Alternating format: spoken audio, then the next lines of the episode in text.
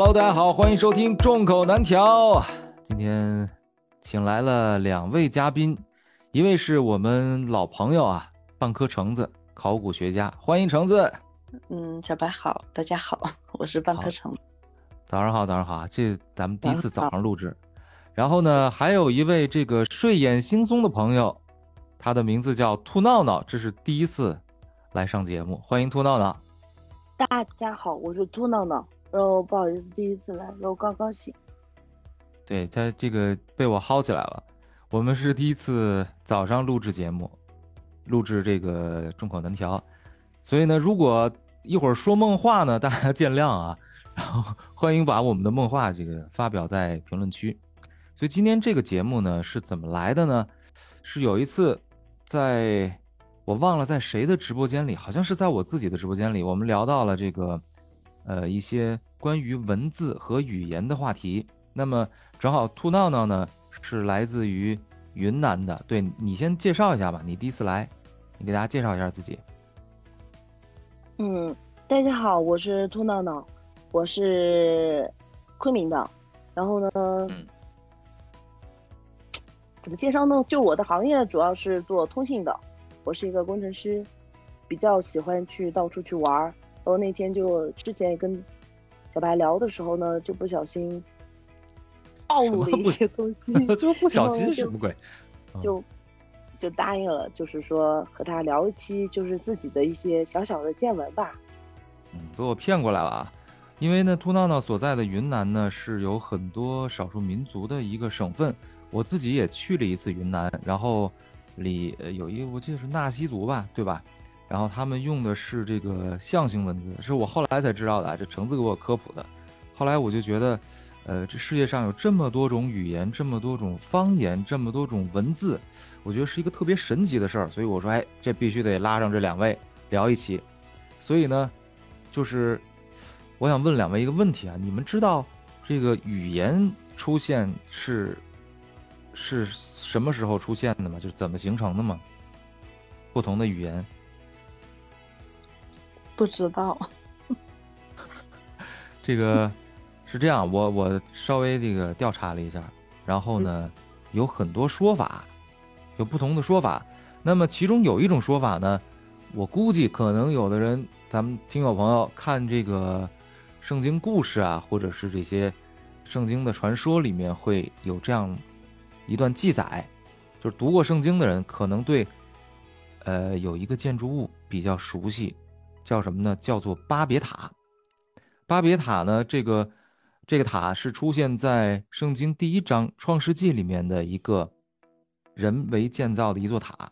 当时呢，据说啊，全世界所有的人都说的是同一种语言，每个人互相之间都可以这个呃无障碍的交流。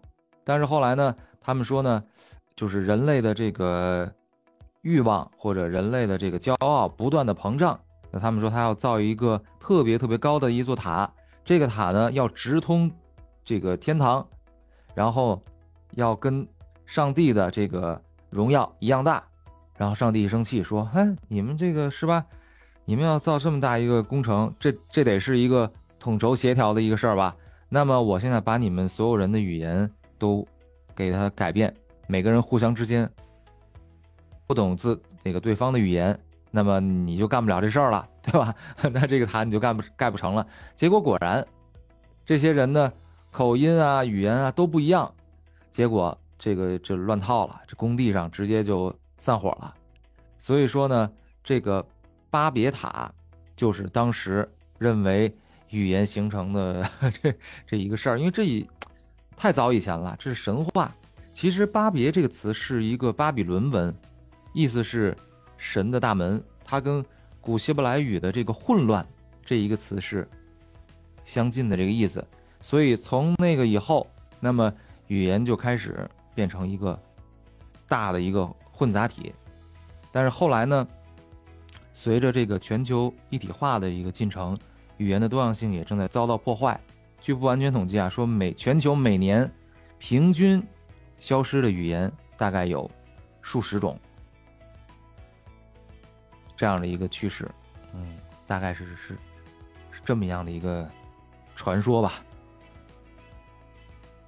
我不知道再往早一点儿，就是 这个语言，橙子，你你从考古的角度上，能不能给我们分享一点儿语言是怎么形成的？因为我刚刚说的是神话，可能不一定准。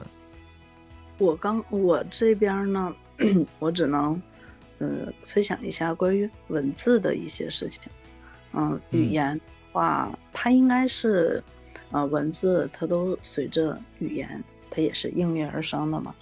它嗯，正常，你像我们最早的文字是出现在壁画上，就是石刻，它严格意义上。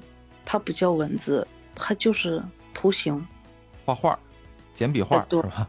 就是简笔画，就是你比方说山，然后就是一个三角，它就是一个非常简单的、简洁明了的这样的一种绘画。嗯，最早再往后就是应该是楔形文字比较早，就是呃你刚才说的两河流域啊，它出来的楔形文字，这也是。我们能看到的，它比较系统的这个文字，最早的，嗯，它比我们中国的甲骨文什么的要早。哦，那比楔形文字比咱早是吧？对。哎，那那个我印象里，就是有一个有一个石碑叫罗塞塔，你有印象吗？哦，我知道那个。嗯，当时我看的好像是，我不确定是不是楔形文字是通过那个罗塞塔破译的。嗯，它楔形文字也叫钉头或者是箭头文字。嗯，你它的那个样式，这个该怎么形容呢？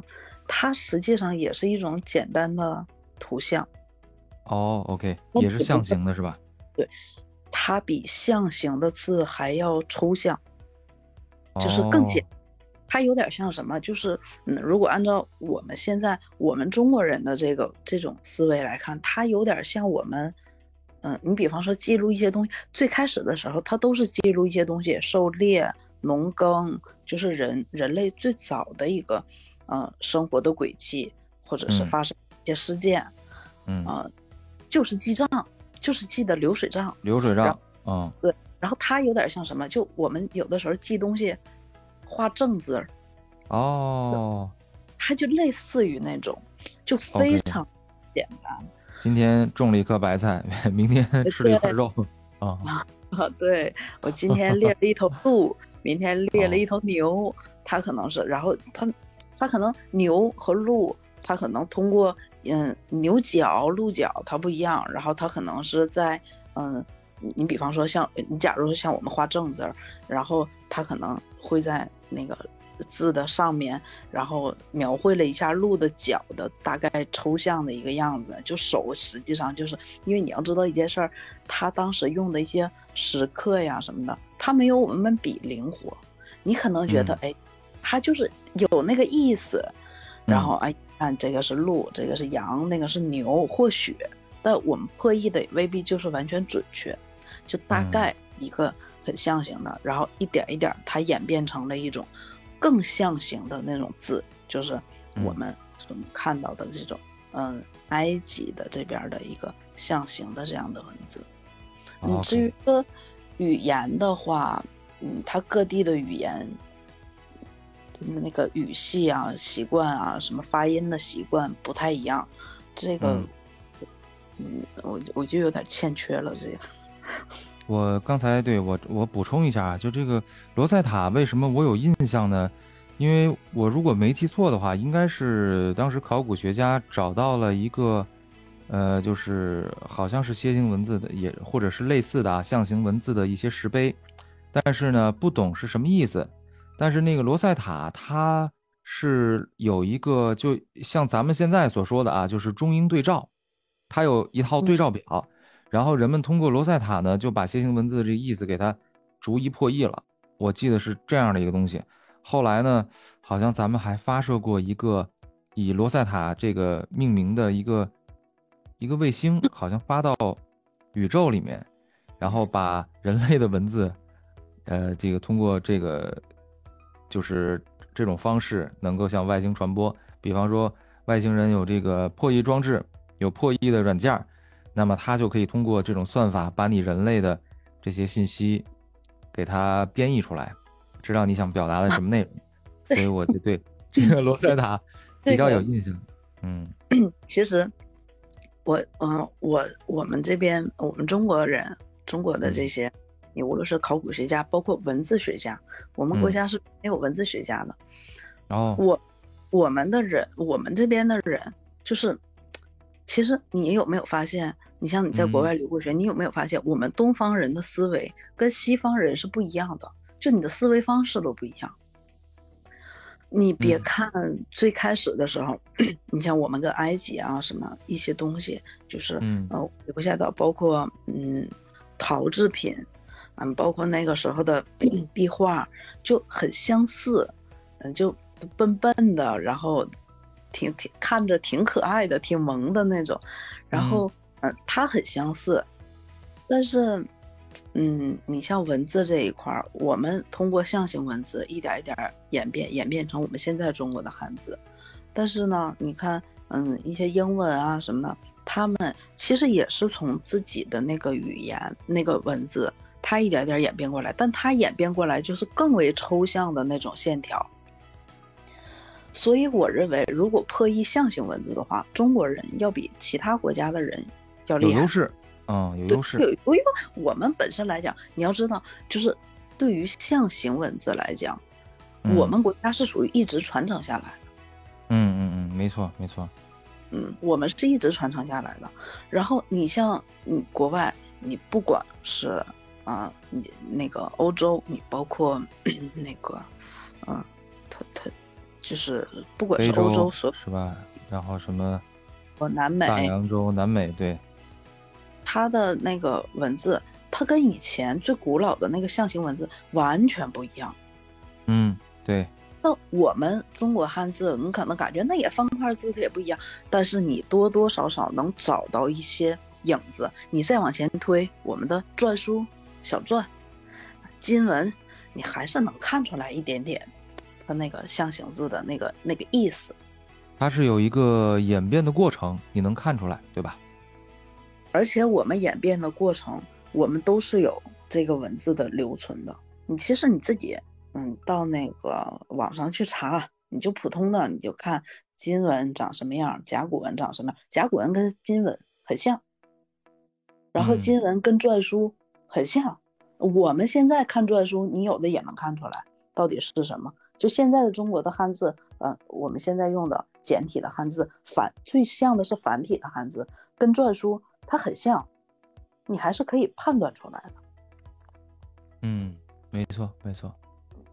所以说到这个啊，那个你谈到这个世界的这些文字或者说语言，因为托闹呢你也很去过很多国家旅游，你都去过哪些州啊？如果从所有的州来数的话，嗯。呃，如果把美洲分成分成那个北美和南美的话，嗯。嗯、南美一直是我梦想要去的地方，没去过南美，我去过北美，就去嗯。过，就是北美也就去过美国，然后呢，呃，其他的州，大洋洲去过，南极洲嗯。没去，然后呢，去过就是欧洲，哦，非洲，亚非洲，OK。对那你比方说欧洲，咱们这都知道啊，欧洲这个国家很多，欧盟里面有二十多个成员国，它每个国家都有不同的语言。你看，像英国是说英语的，法国说法语，德国说德语，然后比利时好像是法语、德语、荷兰语都有，然后荷兰又有荷兰语，就这些小国家，他们这些语言其实是很多的，对吧？然后再说这个美洲，美洲北美那肯定是说英语，英语，对吧？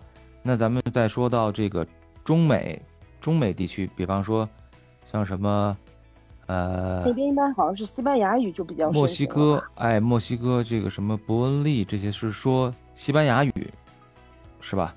说西班牙语，再到南美肯定也是说西班牙语了，什么阿根廷啊、哥伦比亚呀、委内瑞拉呀这些国家好，像古巴也是说西班牙语，还是古巴应该是对，古巴是算是中北美洲，是说西班牙语的，对。但是我记得在南美，应该有几个国家是不说西班牙语，一个是呃法属圭亚那是说法语，还有圭亚那是说英语，英国殖民地。然后应该还有巴西是说葡萄牙语的，哦，对啊，对啊，对对对对对吧？当时他们还开玩笑说过一句话，说嗯如果以前都觉得你说学会说英语了，或者不敢说学会吧，你懂嗯一些英语了，你就可以去到处去旅游了。但是你会嗯发现，你到了南美以后呢，嗯，没那么容易去到处跟人交流。所以的话，我曾经有一个朋友，他就是先到他到了南美以后呢，先到了一个学校里面，大概去学了一个月的西班牙语，然后回来给嗯我们的那个推荐就是说，如果你想在南美洲行就是行走的比较顺利，可以很嗯。方便和当地人沟通的话，建议大家无论如何多多少少都得去学一些西班牙语，这样呢，你就会发现西班牙语真的比英语更好使。在那个地方，你很容易就跟当地人交流起来，因为有可能你说英语，对方根本就不知道你在说什么，就是稍微哦偏远一点的地方。所以的话，就建议大家多少都得去学一些，跟人家学些什么打招呼啊，什么简单的询问价格啊，这些可能就会更人更能像你会英语行走在英语国家那个样子的话，更能够融入当地人的一些生活。这是当时他们给的建议，所以那会儿我曾经萌生了要去学点西班牙语的那个念头，啊但是那个那个弹舌又把我给拦下来了。哎，那弹舌我可以啊，是吧？这很容易啊。呃，小白的弹舌是一大技巧。我可以教你啊，谁想学弹舌的话，大家可以给我留言私信我啊，我可以教你一些技巧。好吧，我先报个名。嗯，好，可以可以，没问题，包会啊，包会。然后对，那你语言也很也很好，也很好。我是走哪儿都带翻译，我我们走哪儿都带翻译，所以就、哦，那挺好的，多好，给你配一个翻译，嗯，什么语的翻译那是都有是吧？级别问题，我们这种是哦属 于不是底层自由行人。这不是级别，是我平常嗯，如果想去国外旅游是比较困难的啊，也得上边批，然哦后，OK，在上面批。然后一般出国的话，一个是走的地方比较少，再有的就是，嗯，都是跟嗯领导啊什么一起去，大概都是一些交流啊、参观啊，这都是这种。所以，我配翻译是借光。那哎，我就发现现在其实会中文的那个外国人越来越多了。你看，像我十几年前出国的时候，那个时候好像就你在国外啊，你说嗯中文是没有任何的顾忌。比方说，你会在很多人这个啊，对吧，在别人背后啊，或者就不在背地里，就当着面儿我就说中文，会评论一些事儿什么的。但是现在很危险啊，特别是这个咱们国家这几年吧，吸收了很多亚非拉的留学生，所以你嗯去这些小国家啊，没准儿可能会有很多 会中文的啊。当然了，欧美也有不少。现在好像美国已经把那个中文已经纳到他们那个小学的课程里面去了。嗯，我去希腊的时候就特别，嗯我们点菜点餐，然后那个呃呃教授年龄都大了嘛，嗯然后说我说吃这个东西，说是吃土耳其烤肉，找到一家店吃烤肉，我说可以，然后我们就选了几个，我我们都是用中文说嘛，我说哎这个图片看起来挺好吃的，然后旁边服务员服务生，嗯，他是那个呃希腊人嘛，然后他用非常蹩脚的中文说这个要久一点，就是哦 近，当时我就懵了，我我我当时在想，啊，我说虽然呃幸好没说人家坏话，真的，尤其是、嗯尤其是我们骂人的话，他们都能听懂。哎呦我天哪！是，这些最嗯开始的时候，因为我我就是上学的期间啊，经常去在别的城市，然后出国什么的，其实你接触一门语言，你最开始遇到的就都是脏话、骂人的话。嗯嗯，对你得先听懂别人 在骂你，对 然后你才能学习这个语言。对这都是他们都能听懂。你像中国，我们你平常你好，呃谢谢，这他们都能听懂。没错，没错，没错。你不论走到哪儿哪呀，你除非是特别，你像南美一些特别偏僻的一些地方，你嗯一般你走在大街上，你就说你好，你说谢谢，他们都是能听懂的。嗯，对对对。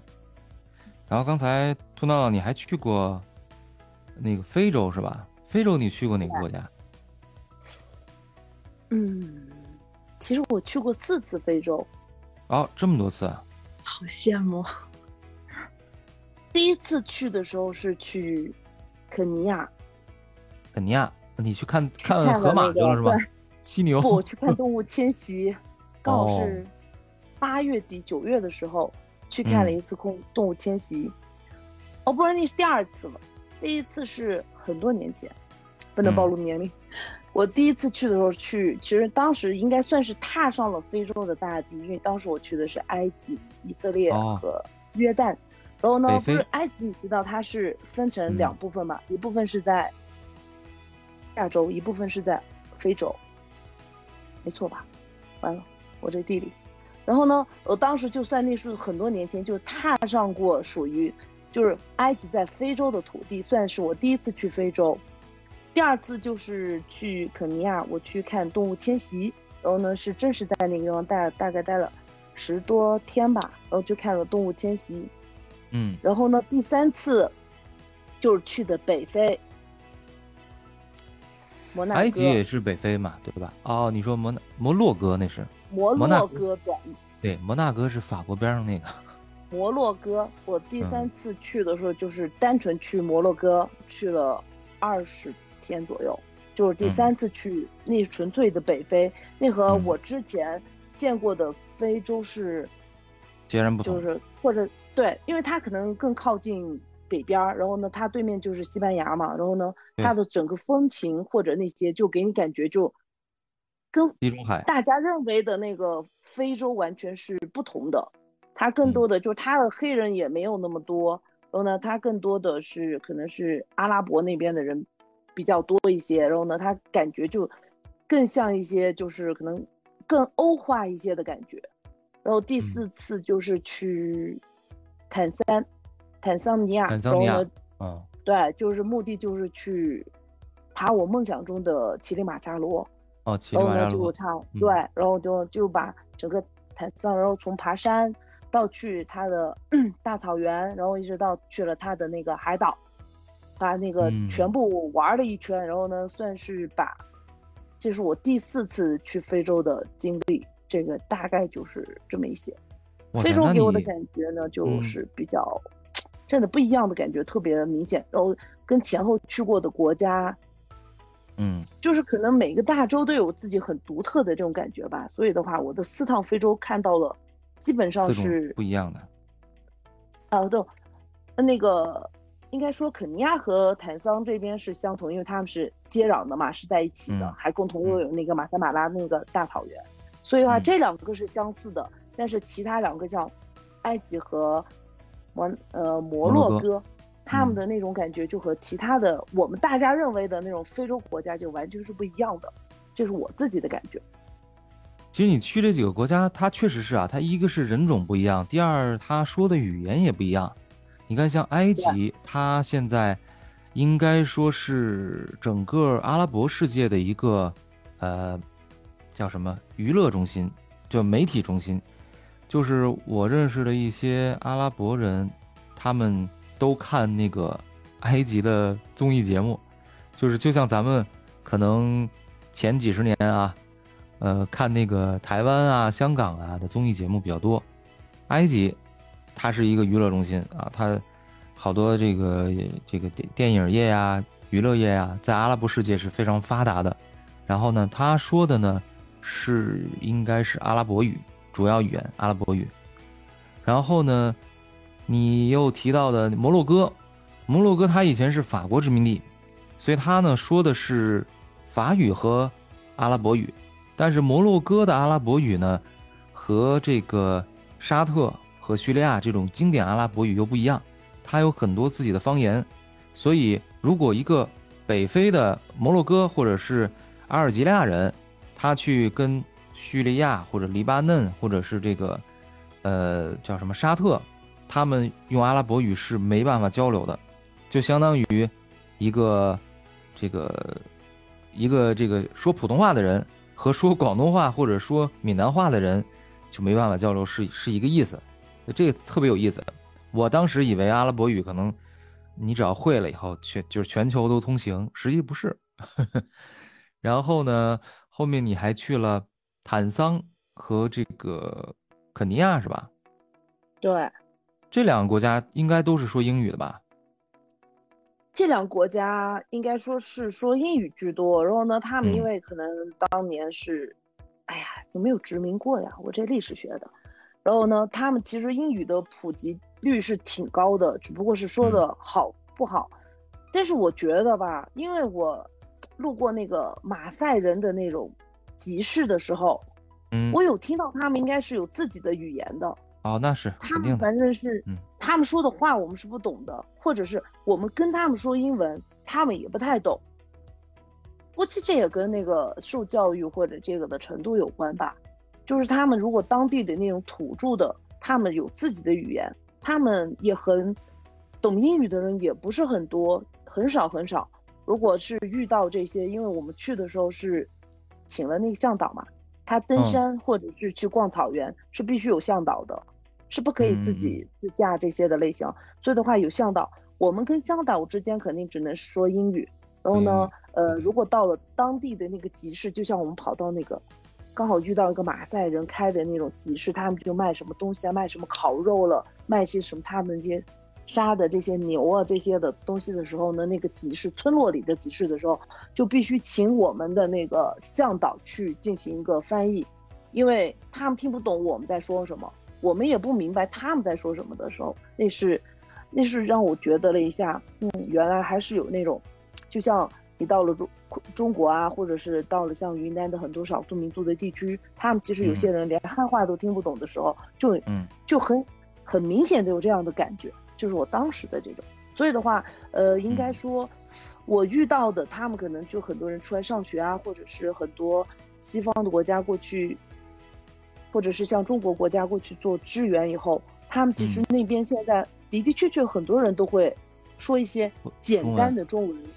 他们见到我们是中国人的时候，他会肯定会跟你说你好啊这些，但是可能没有做太多的交流吧，只是基于非常简单的一个问候啊，或者是比如说看我们在讨论什么，他可能会冒出，就像刚才陈子说的，会冒出一句这个是什么的这样的类型的，但是他们对中文的怎么说呢，使用程度有多深的话，这个倒是真的没有去了解过。因为确实，因为中文还是比较难学的，它的门槛儿比较高，不像英语这种字母语言。在这个地方可以讲一个笑话给你们听。啊，就是我，们去你讲，嗯我们去那个乞力马扎罗登山的时候吧，因为它是嗯必须得，你必须跟那种专业的登山公司签合同，因为它是必须，呃，你有多少个人，他就要给你配备多少人的向导，多少人的那个团队，就是嗯挑夫啊那些，这个是必须的，这个有严格规定，不能说啊这个有有个山我自己去爬，这个是不行的。然后呢，我们的那个团队，因为我们当时登山的呢是六个小伙伴，结果呢，我们那个团队有一个向导，两个副向导，然后呢有呃挑夫和团队里面的挑夫加厨子加起来大概有二十二十还是二十二个人，就嗯等于说有二十五六个人为我们六个人服务的这样一个类型。其中呢，因为我们人特别多，他除了厨师厨师以后呢，还有个挑夫会来做厨师的那个助理，就帮上菜啊什么乱七八糟这些。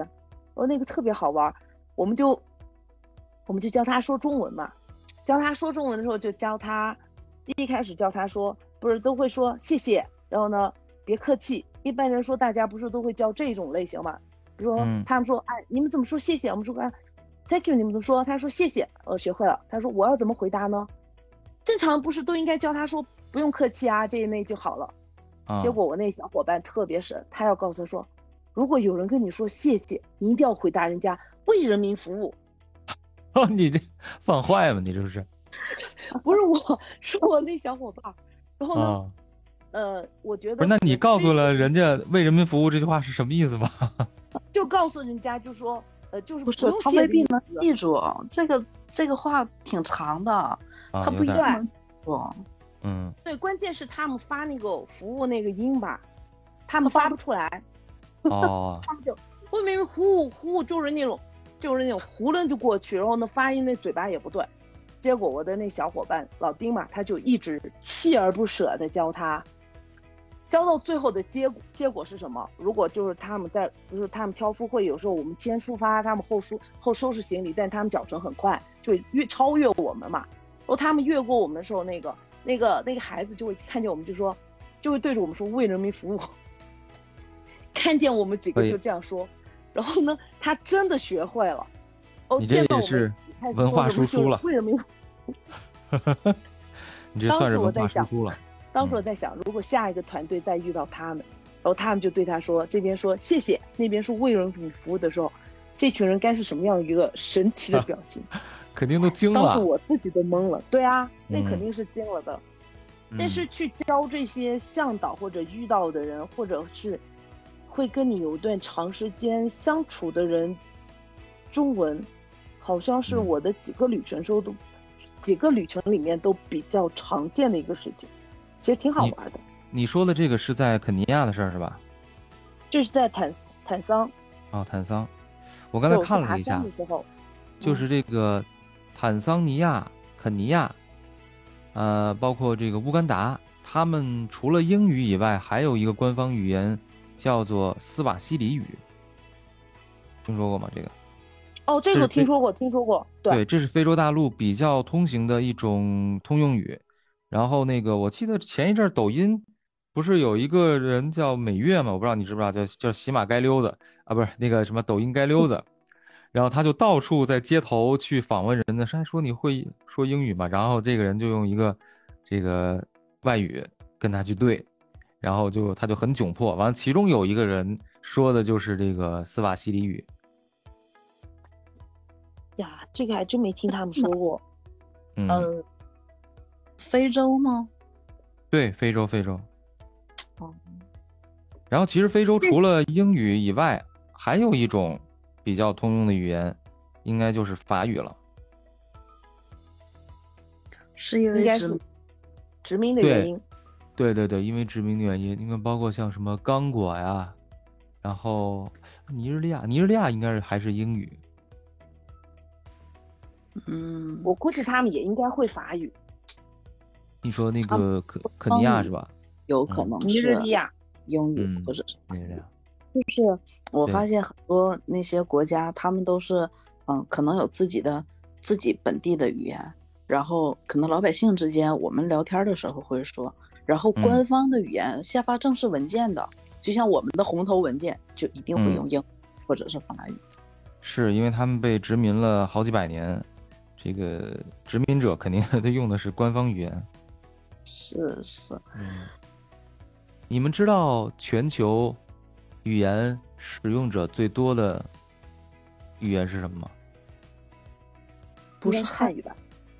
啊，对，汉语就是汉语。对啊，因为人口多嘛。人口众多呀。所以我觉得这个可能是咱们这个语言普及的一个呃一个福利吧，因为嗯中国有这么多一个庞大的一个基数的人口，所以有十五亿以上的使用者，除了在中国以外，还有在像什么新加坡、马来西亚、缅甸、泰国，还有这些欧美国家的这个华人社区，其实也在使用汉语。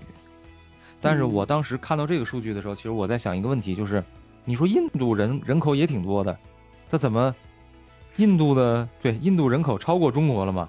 为什么印印度的语言没有汉语流传这么多？后来我一看，印度语言太多了。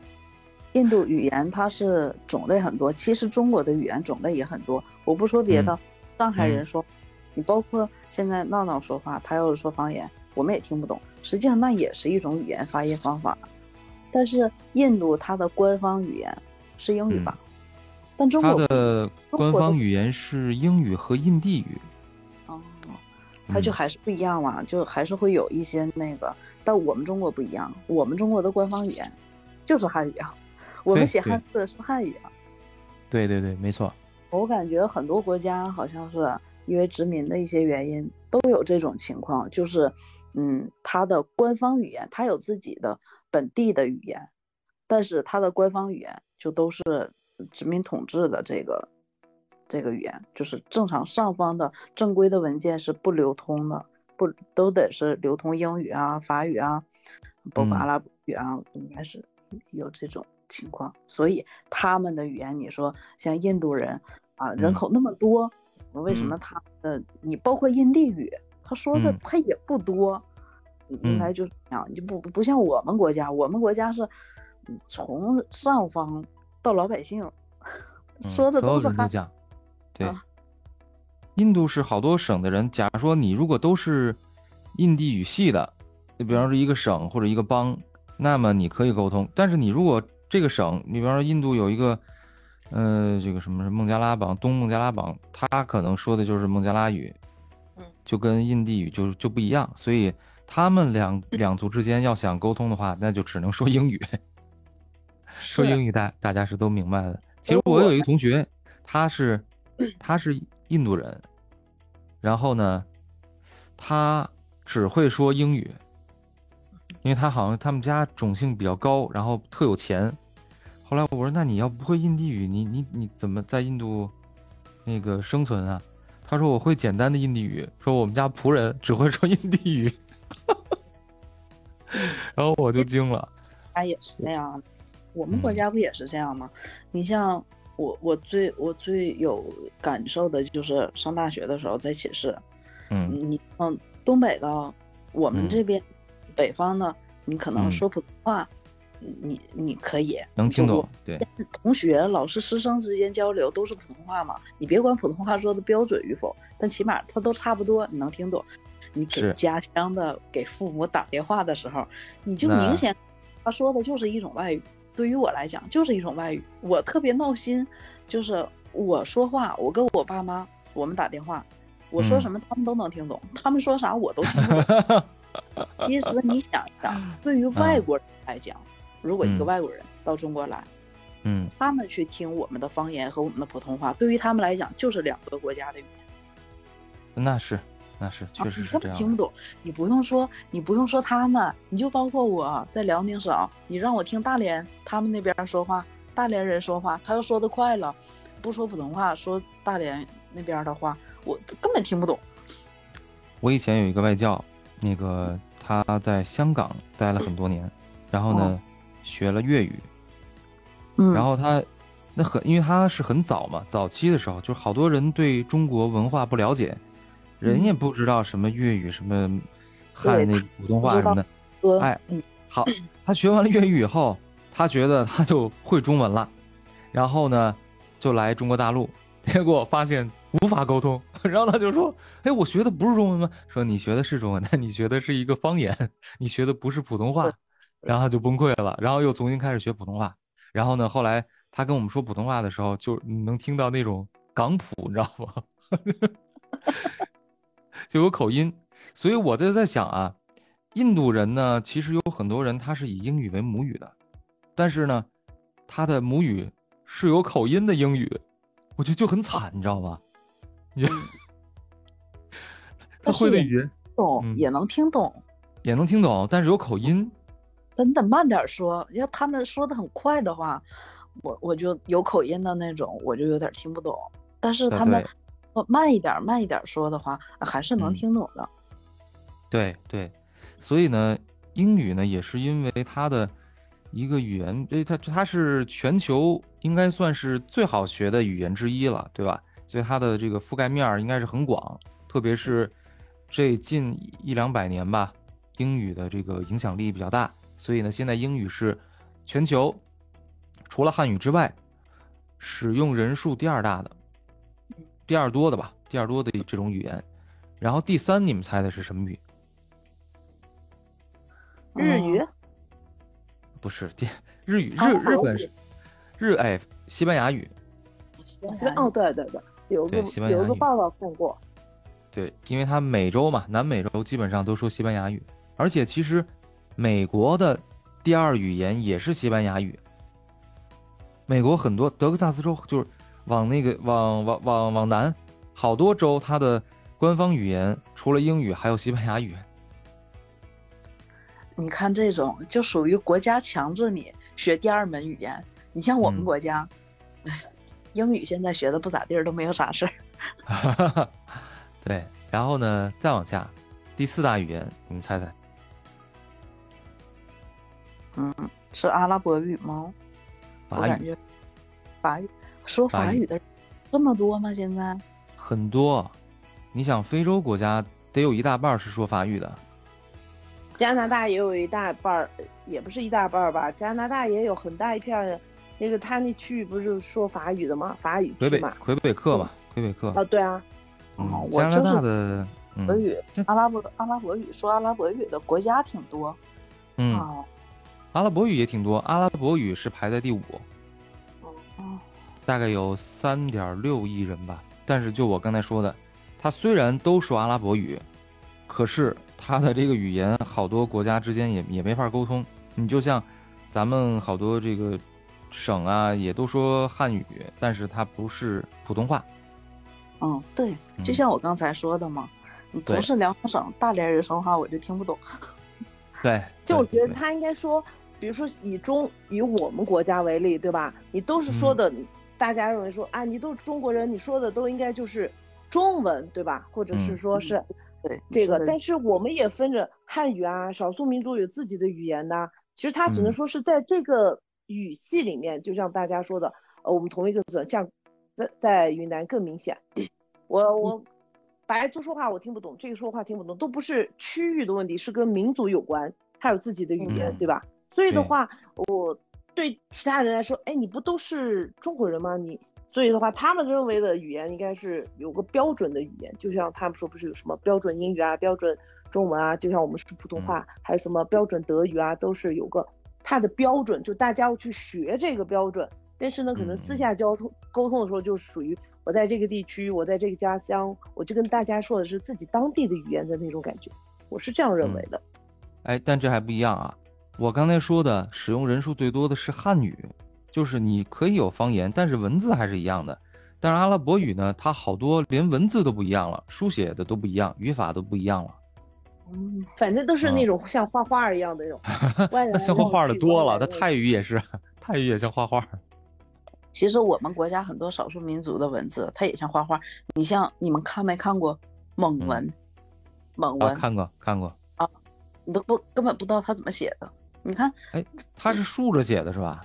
对，他竖着写，他的嗯那，嗯，我看过，呃，蒙文的卷子试卷儿，就是高考的那个本民族语言的那个试卷儿，我看过，嗯，竖着答题。藏语也是啊，藏语也是，也是看不懂他们在画什么。嗯，都都是。实际上，我们国家有那种，你不用别的，你看人民币、上边啊，儿对对对，啊，你看他那些文字，哎，对，这是嗯，那再往下就是俄语，哇，俄语呢是对，俄语呢，它是属于这个斯拉夫语系的，所以很多这个原来的加盟共和国、原来苏联的这些这个呃独联体、前独联体国家，它都是说俄语的。嗯，然后再往下呢是葡萄牙语，葡萄牙语是西班牙语之后啊，也算是拉丁语系里面使用人口比较多的，全球大概有超过两亿人使用葡萄牙语作为官方语言，因为葡萄牙以前有很多殖民地，包括像刚才说的这个巴西，对吧？还有这个安哥拉，安哥拉是非洲的啊，这我还真不知道，以前我以为安哥拉是说英语的。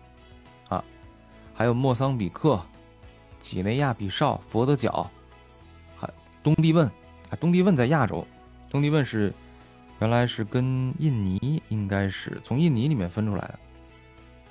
澳门不也说葡萄牙语？原来澳门对，曾经嘛，曾经对，但没没很小，嗯，嗯然后再往下就是印地语，就刚才说的，因为这个语言虽然在印度不是所有人都说，但是它也仍然有一个非常庞大的使用群体，所以这讲印地语的人也是挺多的。除了在印度以外，还有在一些包括毛里求斯、斐济啊、美国、圭亚那、呃苏里南这些印度移民，也有很多人讲印地语，而且很有意思的一个事儿就是，在英国是印度人是在印度海外。哦我想想，我组织一下语言啊，就是在印度以外的居住的印度人的国家里，英国是最多的。它有的一个城市，百分之七八十的都是印度人，都有，特别多。这么多，嗯，这么多吗？特别多。嗯，嗯，那这样的国家不太多吧？就是呃，这样国家不多，应该英国是一个特例，因为英国人统治印度得有三四百年历史了。哎，对，说到这儿，最近这个英国不是新换了一个首相嘛？他是印度裔的啊，印度裔的首相，对，然后印度人都非常嗨啊，说嗯，我们被统治了几百年啊，现在终于轮到我们了。但是也有人 这个说说轮到印度人统治英国人，但也有人说他其实只是长了一张印度脸，但是这不好说啊。都是已经是全部换了。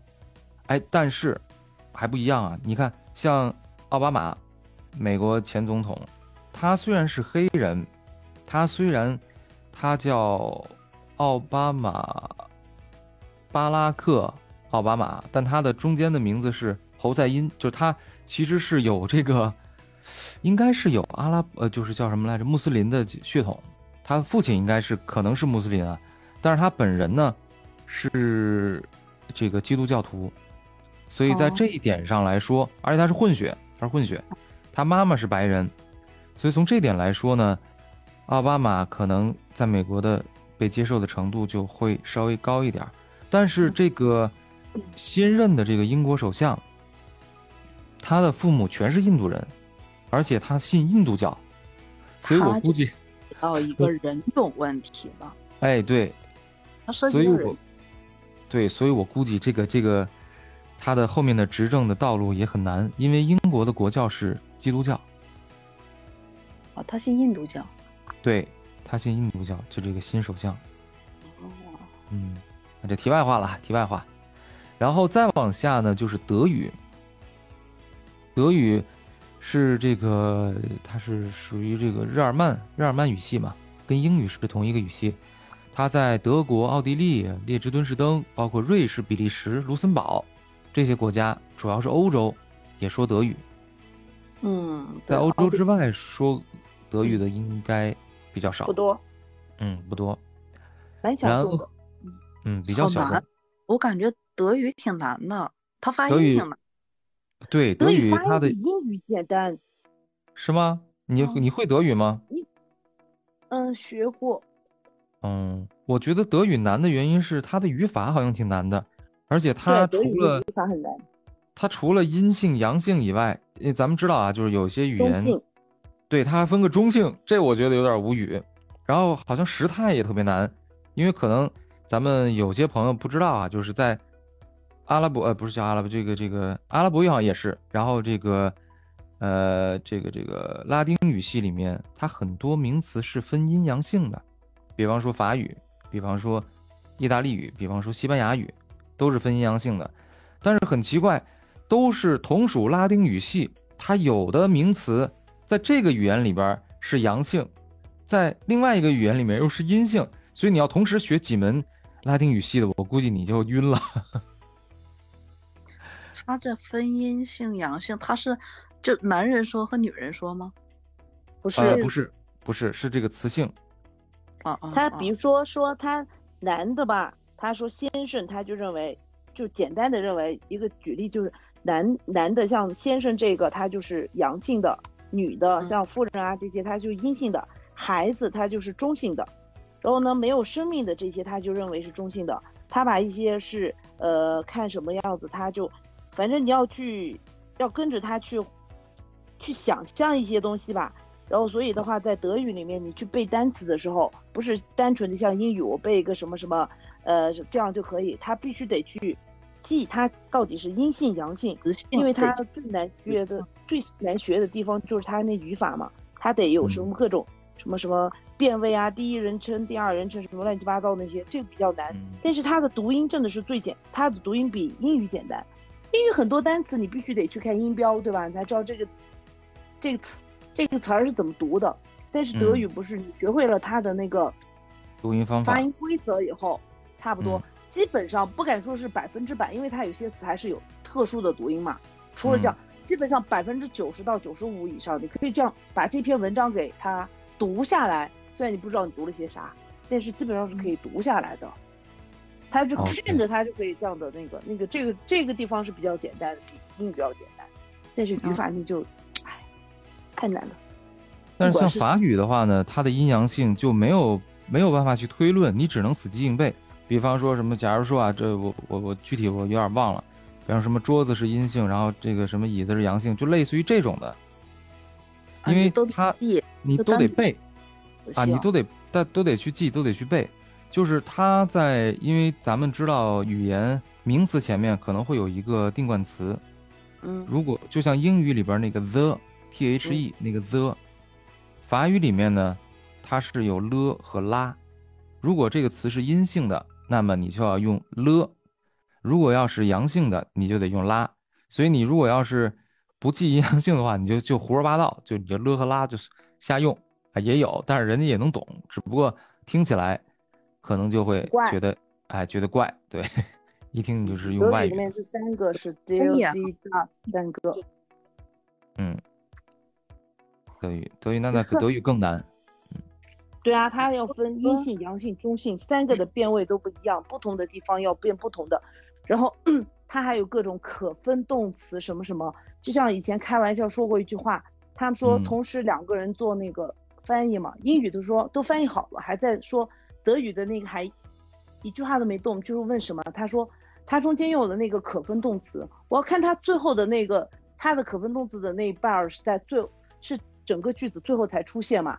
他说他要非要等那个字出现以后，他才知道他到底用的是哪一个。哦。所以话他们要等，他就那个，所以他们说以前就说过一个，就是他们法典上为什么不会不太用英语，就是因为说，呃，英语和德语比较起来没有德语这么严谨嘛，因为它可能在某个地方一改，它的整个句子的意思就变了。但是呢，德语因为你它中间有时候各种可分啊，各种变位啊，所以你不能说是。改一个地方它就改，它改不了，所以的话就是有这么一个，他们就德德国人对此就非常的骄傲，觉得我们是一个严谨的